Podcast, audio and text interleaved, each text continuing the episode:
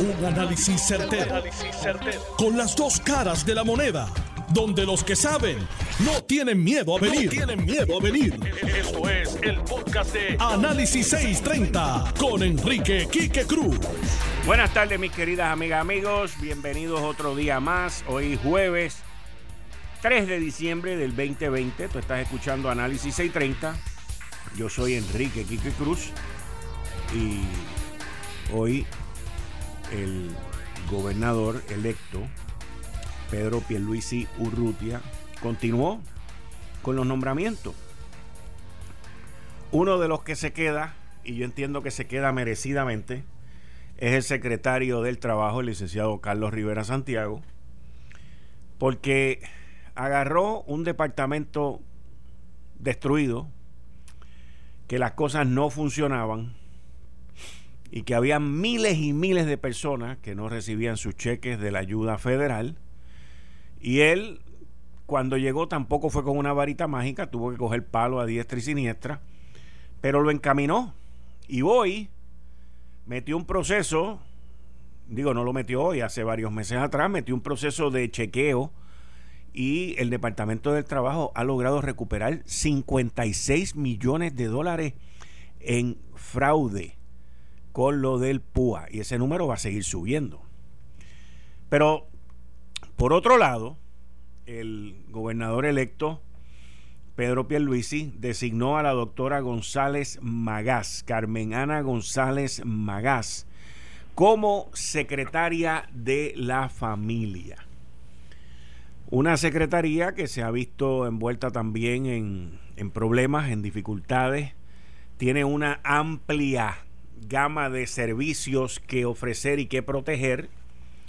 Tiene una amplia ciudadanía que esperan por el envolvimiento del Departamento de la Familia en numerosas situaciones. Y la doctora González Magas, pues, agarra ese reto y la tenemos aquí en línea telefónica. Buenas tardes, eh, secretaria designada González Magás al Departamento de la Familia. Bienvenida a Análisis 630. Muy buenas tardes y, es un placer. Muchísimas gracias por tenerme aquí con ustedes. Bueno, ¿cuáles son las primeras tres prioridades que usted ve en el Departamento de la Familia y, y qué ideas tiene usted para afrontar esos tres principales retos?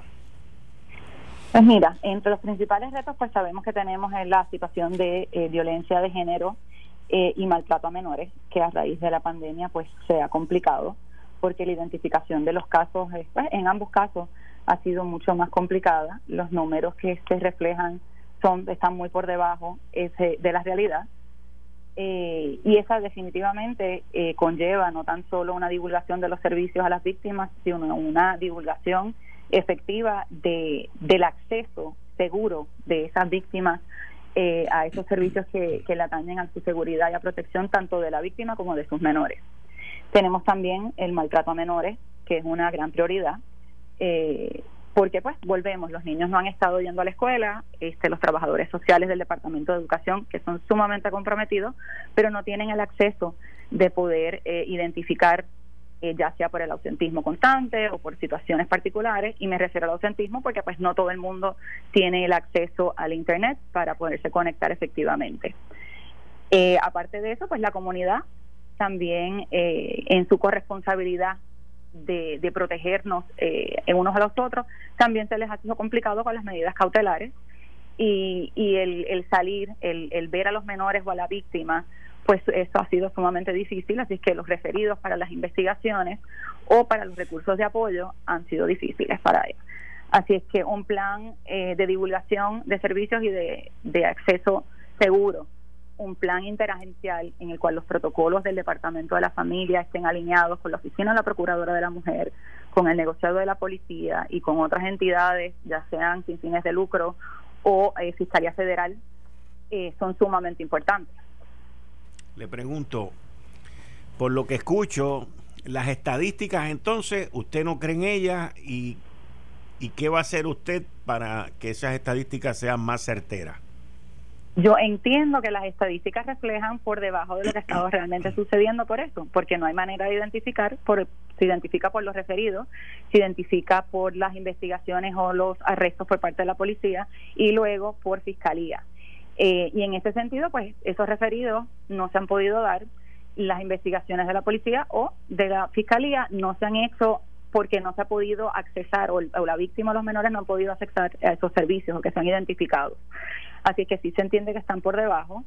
Eh, y las estadísticas, pues, no necesariamente son totalmente certeras. Violencia doméstica, por ejemplo, muchas veces los, las estadísticas que se llevan son cuando llegan a, la policía y eso no refleja eh, lo que son las diferentes modalidades de violencia, como intimidación, amenaza, eh, violencia emocional o psicológica, o explotación económica, por ejemplo. ¿Cuántos eh, niños han desaparecido este año? Pues mira, hasta agosto del 2020 habían 59 menores desaparecidos, eh, menores de 20 años. Menores de 20 eh, años. 59, menores de 20 años. Cuando usted dice 59 desaparecidos, son que no aparecieron ni más tarde, ni una semana, ni nada, sino que el día de hoy, agosto, o sea, a esa fecha que usted nos dio, pues hay 59 que han estado que no aparecen. Bueno, en algunos casos los trabajadores sociales del Departamento de la Familia se han identificado dónde están ubicados esos menores que se han evadido este de los establecimientos, ¿sabes? Este de los hogares, pero al no estar eh, en el lugar que se han sido ubicados bajo ley, pues, porque son están bajo la tutela del Departamento de la Familia, pues sí, este, aparecen como casos desaparecidos. Sí, los trabajadores sociales están trabajando en la identificación de los lugares donde están. Hay muchos que eh, pues han, eh, decidido mudarse a Estados Unidos porque la edad en Estados Unidos es de, de mayoría de edad, es 18 años y allí pues pueden comenzar a trabajar, este pueden recibir sus beneficios y pues en ese sentido se han evadido y están fuera de fuera de Puerto Rico. En otros casos sí hay unos menores en los cuales todavía se han estado identificando su paradero y por eso es que es la importancia de que un solo caso es demasiado pero si ya hay un patrón este y se, identifican 59, se han evadido, sepamos dónde están o no, eh, lo importante es cómo, vamos a trabajarlo, o sea, cuál es el plan integrado para que, número uno, eh, el menor no tenga que ser removido de la casa, o sea, cuáles van a ser los servicios de prevención eh, y de apoyo a esa familia para que ese menor no tenga que ser removido. De tener que ser removido, qué plan vamos a utilizar de todas las agencias y las organizaciones sin fines de lucro y el tercer sector para que ese menor esté seguro. Y si ese menor decide evadirse, ¿cuáles van a ser entonces los protocolos y los procedimientos para identificar dónde está y cuáles van a ser las alternativas, tanto en tribunal eh, y con el Departamento de la Familia, eh, de cómo, o sea, de su ubicación? Suena y, y, eso sin contar que me imagino que deben haber montones de vacantes en trabajadores sociales y problemas con las escalas salariales y todo ese tipo de cosas. Bueno, y la ley del retiro incentivado también presenta un nuevo reto en términos de los espacios vacantes y pues sí, de la contratación de nuevos trabajadores y trabajadoras sociales, los cuales también eh, necesitan eh, que se les escuche, que se les apoye. Eh, es sumamente importante el proveerles esa, esa salud y seguridad y unas condiciones de empleo favorables mientras están haciendo también sus, sus labores sabemos que muchos trabajadores y trabajadoras sociales puede que se presenten en unos lugares, en unas comunidades eh, de alta criminalidad, eh, en las cuales pues obviamente los vecinos no van a poder defenderlo o defenderla y al no contar con un ente de seguridad que los acompañe, pues se presenta un reto adicional a que ellos puedan seguir sirviendo este, sus labores. Así que esa es otra de las iniciativas que tenemos que eh, añadirle al plan interagencial.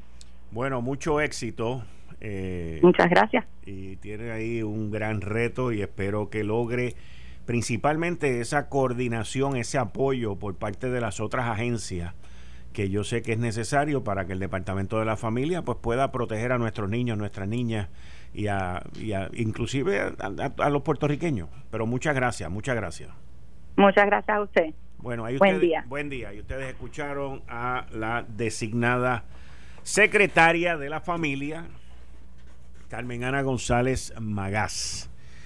Como les dije, el secretario eh, designado, pero ya está trabajando, el Departamento del Trabajo, el licenciado Carlos Rivera Santiago es uno de los que se queda en esta administración. Hoy también se designó a el doctor Carlos Mellado como secretario de salud. Y tuve la oportunidad de compartir con él en Lo sé todo, hoy a las 3 de la tarde, y allí también estaba el secretario de salud, Lorenzo González Feliciano. Y nos enteramos en, en la conversación que tuve con los dos de que ellos dos están en continua conversación, de que la semana que viene ellos dos comienzan lo que se conoce un hands-on, una, en términos de presencia, eh, un, periodo de transición que yo nunca antes lo había visto en el gobierno de Puerto Rico y es la manera correcta como se debe de hacer una transición en un departamento. Máxime cuando el departamento de salud es un departamento que es el que está a cargo de todo lo que tiene que ver con el COVID-19. El secretario de salud es, como diríamos, el SAR, el jefe de todo el gobierno con todo lo que tiene que ver eh, con el COVID-19, con el coronavirus. Eso no significa que él es el que tiene que arrestar, que él es el que tiene que salir a la calle y que él es el que tiene que hacer este, valer las órdenes ejecutivas. Para eso hay otras agencias. Pero cuando Lorenzo González, cuando el doctor Lorenzo González entra al Departamento de Salud, fue para allá para marzo 26, el Departamento de Salud estaba, como lo comentaron hoy, en su peor momento, yo diría que histórico. Plagado de investigaciones, plagado de dudas por compras de, de las famosas pruebas aquellas del coronavirus, plagado de no preparación para lo que ya se sabía que venía para Puerto Rico y que ya estaba en Puerto Rico, porque el primer caso fue el 14 o el 15 de marzo, que llegó aquí en un barco. Y Lorenzo entra en el Departamento de Salud y es como si usted hubiese entrado primero en un sitio donde hubo una batalla, una guerra, está todo destruido. Y número dos, en un campo minado, por las investigaciones que se estaban llevando a cabo de situaciones que ocurrieron antes de llegar ahí. Y con la experiencia y con la dedicación y con el empeño en que Lorenzo se echa esa tarea encima, lamentablemente hubo otras agencias gubernamentales que lo vieron a él tan envuelto y tan este, diligente que se echaron para atrás y se escondieron.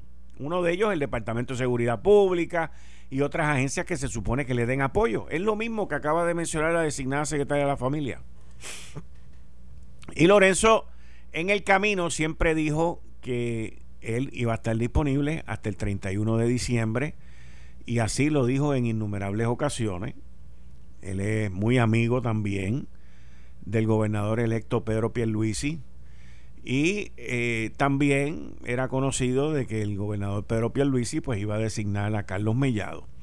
Pero lo llamativo de todo esto hoy, hoy, en lo sé todo, fue la madurez eh, muy poca gente, no importa la edad que usted tenga, tienen la madurez, tienen el profesionalismo y tienen el desprendimiento para hacer una transición como la que el doctor Lorenzo González Feliciano y el doctor Carlos Mellado eh, van a llevar a cabo comenzando el próximo lunes. Lo que se anunció allí es que eh, Carlos Mellado y Lorenzo González van a empezar a trabajar en el Departamento de Salud juntos la semana que viene.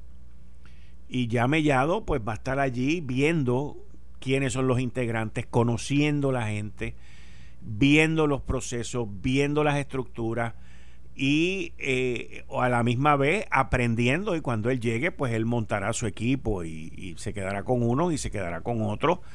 Pero lo más importante, y el mismo Carlos Mellado lo dijo hoy, es el sistema de rastreo municipal que montó el Departamento de Salud con la doctora Fabiola Cruz, creo que es, y otros miembros allí. Allí está el doctor Diepa, allí hay varios doctores, componentes, personas que han entregado su vida, largas horas de trabajo, eh, para que, que todo esto funcione y camine ante el ambiente en el cual Lorenzo González entró allí. Y ahora, pues como es normal, eh, todo eso ya está establecido y Mellado vendrá a buscar subirlo a otro nivel, es a mejorarlo, no es empeorarlo.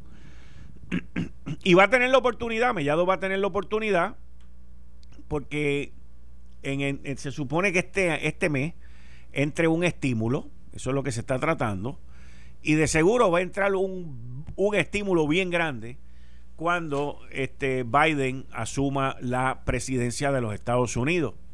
Y ahí yo creo que vamos a ver un estímulo de dos mil o de tres mil millones. Yo diría que más de tres mil, perdón, que más de tres mil, de tres trillones de dólares, que son tres mil millones, tres mil trillones, tres mil billones de dólares. Anyway, son tres trillones, que esos son todos los ceros del mundo y no se acaban. Y ahí veremos otro estímulo federal, ahí veremos ayuda y ahí veremos eh, equipo también para las escuelas, eh, para los doctores. Ya la vacuna va a estar encaminada bastante fuerte. Y no solamente una, van a haber varias vacunas que ya van a estar encaminadas en ese proceso. Así que eh, a mí me llamó la atención y yo lo, lo, catalogo como una transición histórica. Yo nunca había visto, que yo recuerde, que se haga como... Y, by the way, quiero que sepan, de la manera que Lorenzo González y Carlos Mellado lo están haciendo, es la manera correcta. Así es como se hace. Así es como se llevan a cabo las, transiciones correctamente. Y así es como, como esos procesos evitan los desastres que ocurren después. Así que los felicito a ambos. Felicito a, Lorenzo González, felicito a Carlos Mellado, porque lo están haciendo bien desde el principio. Uno que va saliendo, otro que va entrando, unidos, porque las cosas continúen, se mejoren y progresen en pro de la salud del pueblo de Puerto Rico. También está el nombramiento del designado secretario de Agricultura. El Departamento de Agricultura, la Secretaría de Agricultura, es un desastre. Honestamente les digo, es un desastre. Y no por el saliente secretario, ni por el entrante secretario, ni por el que estuvo antes de ahora, ni nada de eso.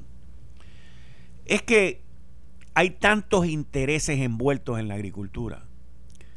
Hoy a mí me dieron una clasecita de los beneficios que hay en Puerto Rico por tú ser agricultor. Es impresionante. Es impresionante. Tú puedes tener una finquita, ¿tú sabías esto? Tú puedes tener una finquita y sembrar unos plátanos allí, unas cuestiones. Jerry, Jerry tiene, Jerry es agricultor. No me digas tú. Y entonces, bueno, pero yo no sé si él tiene las exenciones contributivas. Te dan una licencia, según me explicaron, te dan una licencia de agricultor y entonces tú no pagas arbitrio por los carros, tienes exenciones contributivas, tienes una es, una cosa que yo jamás en mi vida me la imaginé.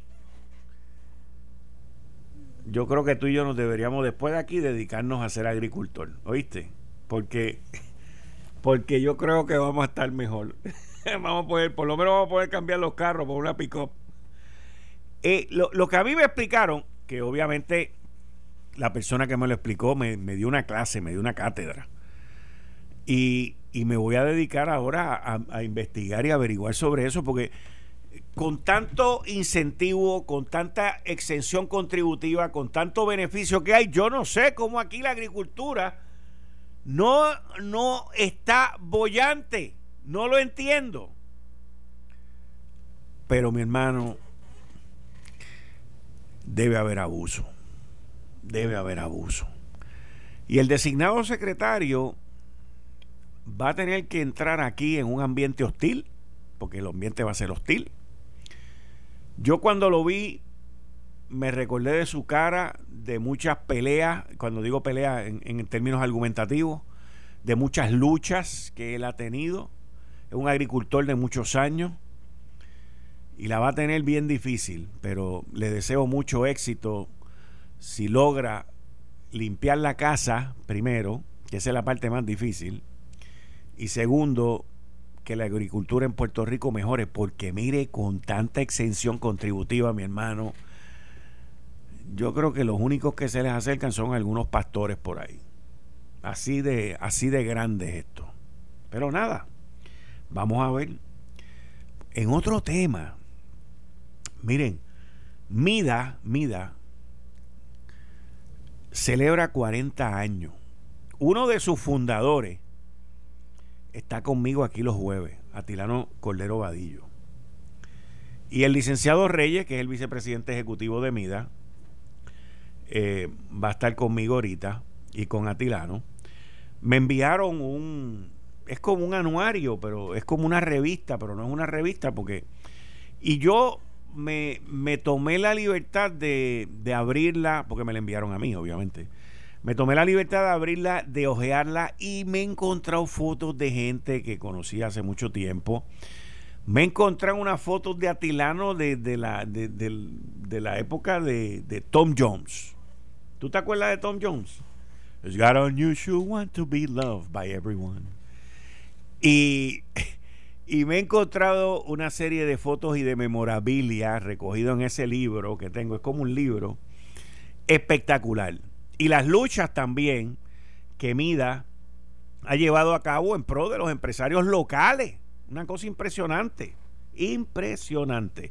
Y de eso vamos a estar hablando ahorita eh, con Atilano, con Manuel Reyes de Mida y eh, luego a las 6 de la tarde vamos con la licenciada Zoraida Buxo y a las seis y media con el economista Antonio Rosado. Ese es el, el line-up de hoy, de los jueves. Eh, estás escuchando el podcast de Noti1. Análisis 630 con Enrique Quique Cruz. 6 y 34, digo que 6 y 5 y 34 de la tarde de hoy, jueves 3 de diciembre del 2020. Tú estás escuchando Análisis 630. Yo soy Enrique Quique Cruz y estoy aquí de lunes a viernes de 5 a 7, como todos los jueves a las 5 y 30, con el empresario fundador de la Cámara de Comercio, Industria y Distribución de Alimentos, MIDA. Atilano Cordero Vadillo, bienvenido. Buenas tardes, Quique. Un placer y un honor estar contigo todos los jueves, muy especialmente un, un honor y un cordial saludo a todas nuestras distinguidas audiencias, tanto en Puerto Rico como en todos los países que nos están sintonizando. Mira. tú, dime, te, te, oí hablando de una frase que después tenemos en privado que hablar sobre un retrato que me enviaron ustedes, pero hablamos después. Chacho. Yo estaba, hablando de la época de Tom Jones. Bueno, es que, es que los años no pasan en vano, ¿sabes?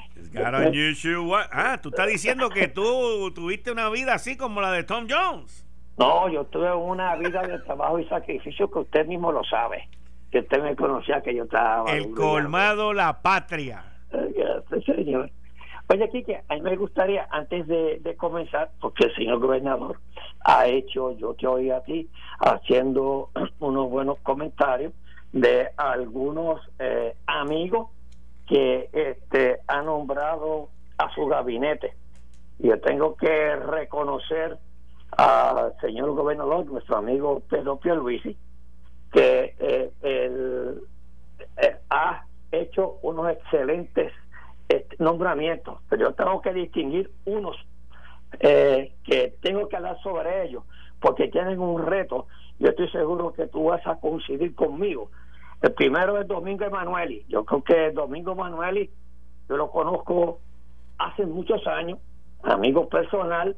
Eh, hacíamos, teníamos una peña, lo que este era un grupo que llamamos La Sexta, en el cual yo presidía y habían representantes de todas las ideologías y, y habían analistas, habían empresarios, habían periodistas, y se invitaba de vez en cuando algún político, se invitaba.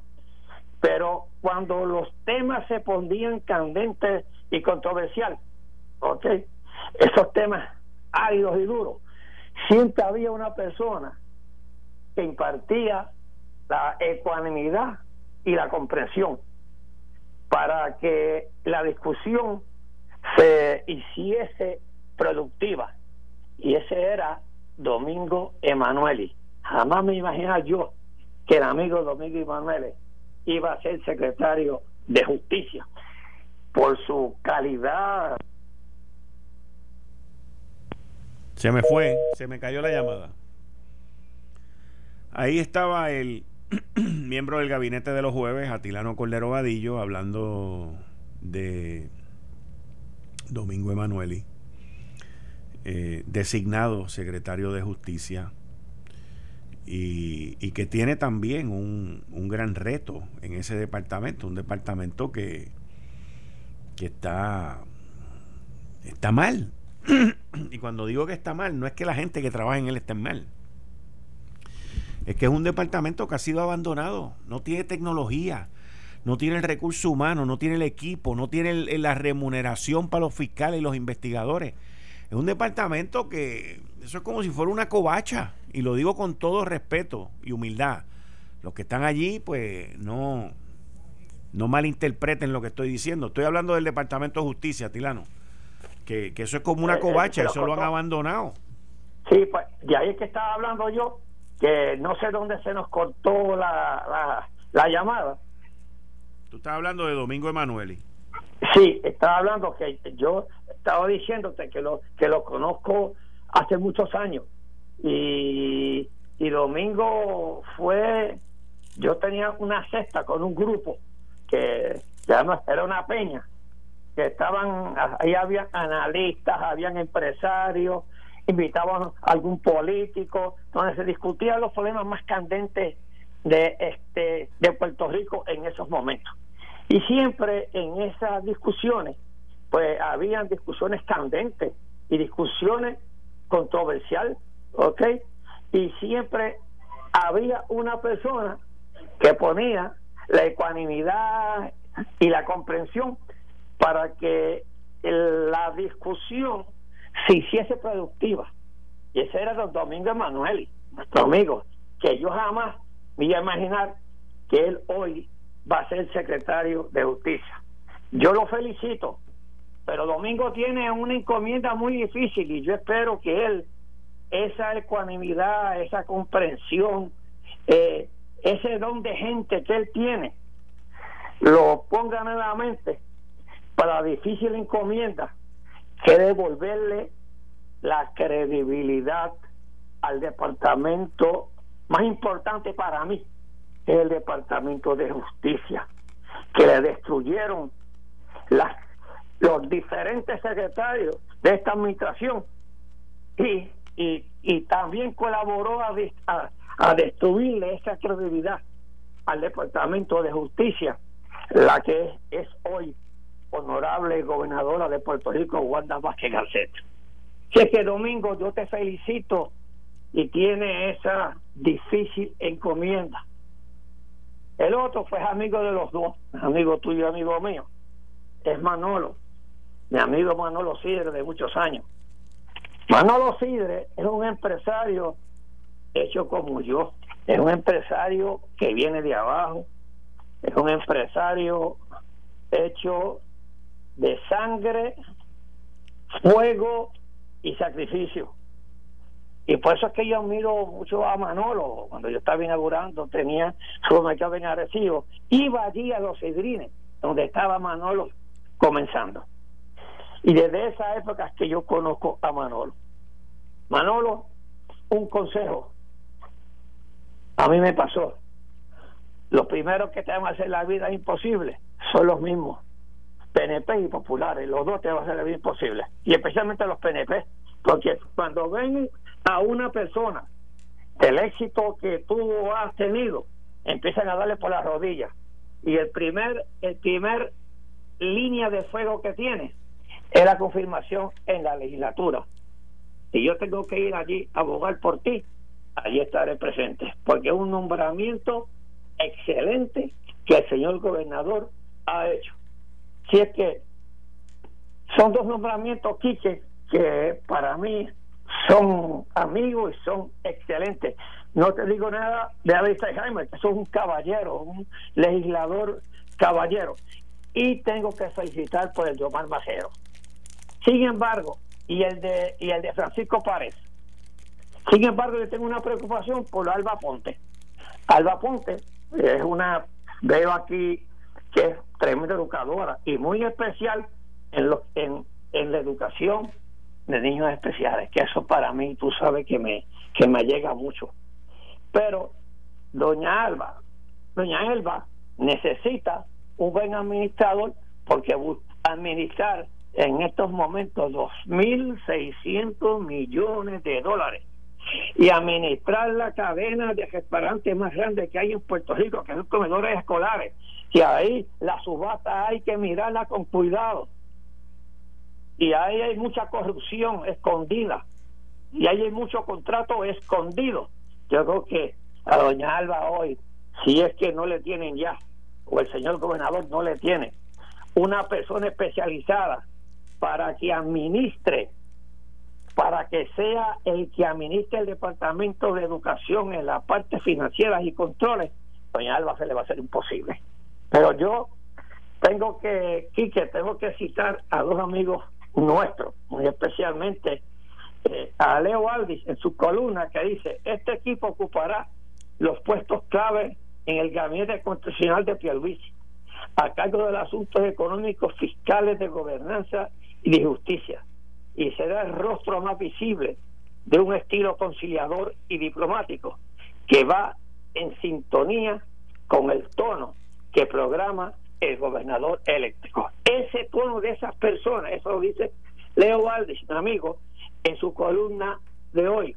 Así es que yo felicito este, a Leo por esas manifestaciones que da hacia el gobernador y tengo que dar otras del, de mi amigo Carlos Díaz Olivo, Dice, las personas escogidas por Pierluisi brillan por luz propia y por su experiencia profesional, todo lo cual además de enriquecer la gestión pública, fortalece la figura del gobernador. Espero que esos nombramientos no le queden mal al gobernador y de nuestros amigos también. ¿Estás ahí? Sí. Está interesante. Eh, es un contraste que Pierluisi está estableciendo con administraciones pasadas y con el rol del gobernante. Fíjate que Pierluisi no, como hacen otros gobernantes, como hacían muchos otros gobernantes, se desaparecen y se van de vacaciones cuando ganan. Y está nombrando a un gabinete de gente que están interesados en, dar por Puerto Rico. Hoy escuché que Manolo Sidre dijo que no va a cobrar su salario. Bueno, no, exacto. Yo anoche yo lo oí y una cosa muy importante, él va, eh, va eh, fue como yo cuando fui secretario de comercio, tampoco cobré mi salario, te lo doné a una institución que tú me ayudaste mucho, ¿ok? Que fue ser de Puerto Rico, tú fuiste fiel colaborador mío y tu mamá, y hice lo mismo. Lo que yo le decía, le digo a Manolo que, que, él dijo también que iba a buscar, que iba a, tener chofer.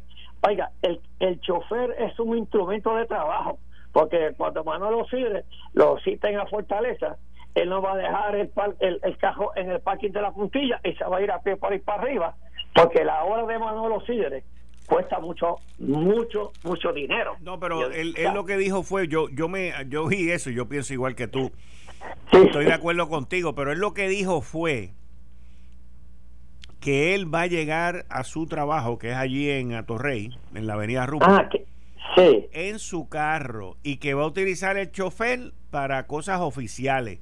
Muy que, bien, que es lo que tú estás diciendo, o sea, Él, él, no va a tener un chofer ni una escolta allí que lo van a estar esperando en su casa desde las 6 de la mañana, cuando él salga a las 7 y después lo traen a las 10 de la noche. Él va a ir guiando allí, pam, pam, y si hay un día que tiene una reunión en Fortaleza a las 7, pues lo irán a buscar. Es correcto. Oye, Kike, dijiste algo que Dios quiera que la gente... Eh, es que esa palabra a mí, como que, como que me paran los pelos. Y, y nosotros en el programa hemos criticado siempre a la escolta. Yo espero que la escoltitis, tú sabes que eso es la enfermedad que le da a todos, a todos los funcionarios que tienen escolta, ¿ok? Sea limitada y ahora más con la deficiencia y con la falta de policía que nosotros tenemos. Está brutal. El pasado miércoles, ayer, yo estaba hablando con Joela Boy, que fue secretaria de la gobernación en este cuatro. La oí, sí. Y ella habló y criticó lo de las escoltas. Pero sí, pero es que todo, el problema, ¿sabes que Que todo el mundo critican las escoltas. Entonces tú lo ves, que se enganchan y le ponen escoltas. No es el gobernador que no puede, que, que le quite las escoltas, señor gobernador. Ese, ese es el comandante jefe de la fuerza de la policía en Puerto Rico. O sea, no es que todo el mundo las critica, pero nadie las quita. Correcto. ¿Por qué? ¿Por qué necesitamos tantas escuelas, tantas... Mire, hay uno, hay uno, que tú lo sabes, que por ejemplo, que creo que es por ley, o se le asignan ellos, es del secretario de Estado. Secretario de Estado le ponen un sargento, yo no sé con cuántas más escoltas y ah, yo vi uno, ah. yo vi uno con cuatro carros, brother. Yo sé cuál es, no le voy a mencionar el nombre. ¿Ok? entonces, ¿para qué? oye, si había uno que se llama, oye, te voy a decir el nombre y todo, que era Fernando Bonilla.